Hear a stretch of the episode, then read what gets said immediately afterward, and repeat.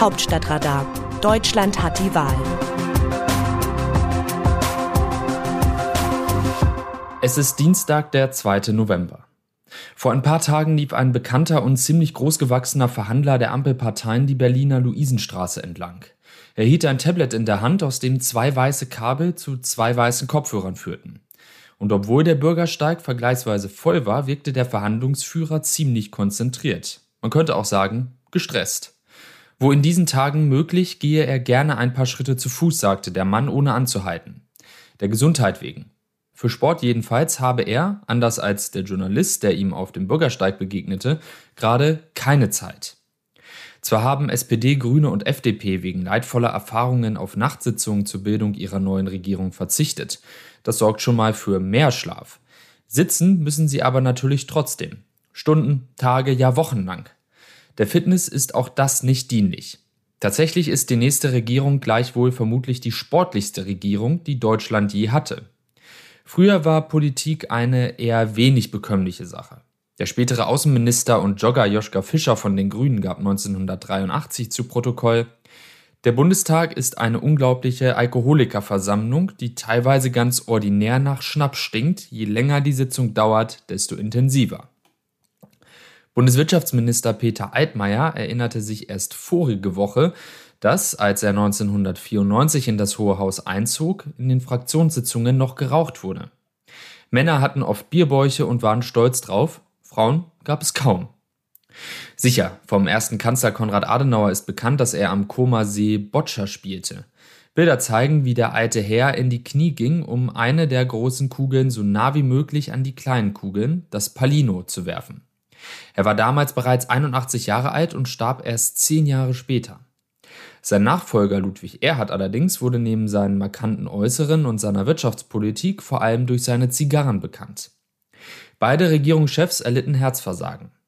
Der erste SPD-Kanzler Willy Brandt schlug sich mit Depressionen herum, der zweite, Helmut Schmidt, rauchte Mentholzigaretten und hatte einen Herzschrittmacher.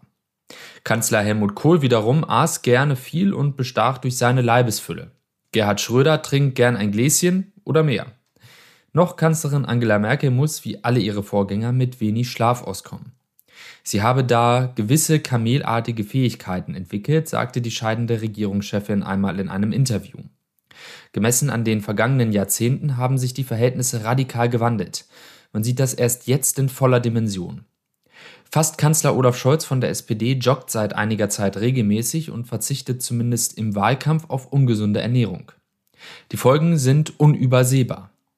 Der 63-Jährige ist noch schmaler und asketischer als ehedem. Der mutmaßlich angehende Vizekanzler Robert Habeck von den Grünen riet den Deutschen zu Beginn der Corona-Pandemie, sich so gut es geht fit zu halten. Es gibt deshalb nicht bloß ein Foto, das ihn beim Dauerlauf zeigt, sondern mehrere. Auch der FDP-Vorsitzende Christian Lindner sagt, ich starte drei bis viermal die Woche mit einer Stunde Ausdauersport in den Tag. Das brauche ich als Ausgleich. Grünen Co-Chefin Annalena Baerbock hat ein Leben als Trampolinspringerin hinter sich.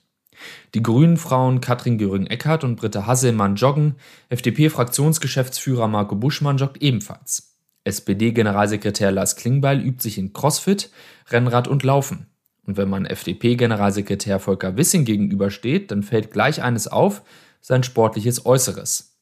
Niemand der genannten ist als Raucher aufgefallen und gesoffen wie früher wird im Regierungsviertel ohnehin nicht mehr.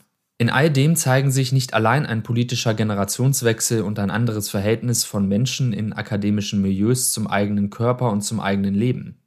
Die neuen Gewohnheiten sind heute auf Selbstoptimierung ausgelegt. Es geht im Berliner Regierungsviertel überdies um ein Zeichen nach außen. Wer sportlich ist, der wirkt agil. Der wirkt wie einer, der sein Leben im Griff und die Dinge unter Kontrolle hat. Genauso möchten Politiker ja gesehen werden. Als Held gilt jedenfalls nicht mehr, wer in nächtlichen Verhandlungsrunden noch ein bisschen zäher war, um Koalitionspartner das letzte Zugeständnis abzuringen. Effizienz ist das Ziel. Der eingangs erwähnte Verhandler aus der Luisenstraße, der derzeit keine Zeit für Sport hat, guckt sich in Berlin übrigens regelmäßig Basketballspiele an. Dass er keinen Sinn für Leibesübungen hätte, lässt sich wirklich nicht behaupten. Aus dem Wörterbuch Politsprech Deutsch. Wir sollten sachlich diskutieren, warum wir so viele Menschen enttäuscht haben. Sarah Wagenknecht, Bundestagsabgeordnete der Linken. Die einstige Fraktionsvorsitzende der Linken sieht bei sich keinen Grund für das jüngste Wahlergebnis der Linken, das bei 4,9 Prozent lag und fast zum Verschwinden aus dem Bundestag geführt hätte. Wären da nicht die drei Direktmandate gewesen. Umfragen und auch Wahlergebnisse, die uns einen eklatanten Verlust an Vertrauen in der Wählerschaft bescheinigen, gebe es nämlich schon lange, sagte Sarah Wagenknecht dem Neuen Deutschland. Also nicht erst seit Erscheinen ihres Buches Die Selbstgerechten, mein Gegenprogramm für Gemeinsinn und Zusammenhalt. Das Dumme ist nur, dass viele in der eigenen Partei das nicht zum ersten Mal ganz anders sehen. Während die 52-Jährige glaubt, dass die Linke mit ihrer Politik falsch liege, sagen viele in der Linken, falsch liege vor allem Sarah Wagenknecht. Das Verhältnis der beiden zueinander ähnelt einer toxischen Beziehung. Sie können nicht miteinander, sie können aber auch nicht ohne einander. Dass der Abgrund dabei immer näher kommt, ändert daran nichts. Wie sehen andere Nationen Deutschland? Die in Dublin erscheinende Irish Times beschäftigt sich mit der Politik der künftigen Regierung. Angesichts der Wahrscheinlichkeit der Bildung einer Dreierkoalition aus SPD, Grünen und FDP mit Olaf Scholz an der Spitze haben die Deutschen im vergangenen Monat für den Wandel gestimmt, allerdings mit halb angezogener Handbremse. Doch eher früher als später wird im Bundestag der Wunsch nach Kontinuität mit der Forderung nach Veränderung kollidieren. Eine neue Generation jüngerer Abgeordneter der SPD und der Grünen hält dem deutschen Neoliberalismus Fehler in den Bereichen Wohnungsbau, Soziales und Gesundheit vor und verlangt eine Verschiebung der Politik nach links. In ähnlicher Weise haben sie das deutsche Mainstream-Denken angeprangert, das die Klimapolitik wie eine Pauschalreise betrachtet. Etwas, das man allein nach dem Preis-Leistungs-Verhältnis beurteilt. Mit einem solchen neuen Denken in Sozial- und Klimafragen wird sich wiederum der Druck in Richtung eines finanzpolitischen Kurswechsels erhöhen. In den Koalitionsgesprächen argumentieren viele in der SPD und bei den Grünen, dass es besser sei, das Geld für morgen klug auszugeben, als sich heute an ausgeglichene Haushalte zu klammern. Die Einbeziehung der wirtschaftsfreundlichen FDP als Koalitionspartner bedeutet, dass interessante Debatten bevorstehen. Das Autorenteam dieses Newsletters meldet sich am Donnerstag wieder, dann berichtet meine Kollegin Eva Quadbeck. Text Markus Decker, am Mikrofon Dennis Pütze.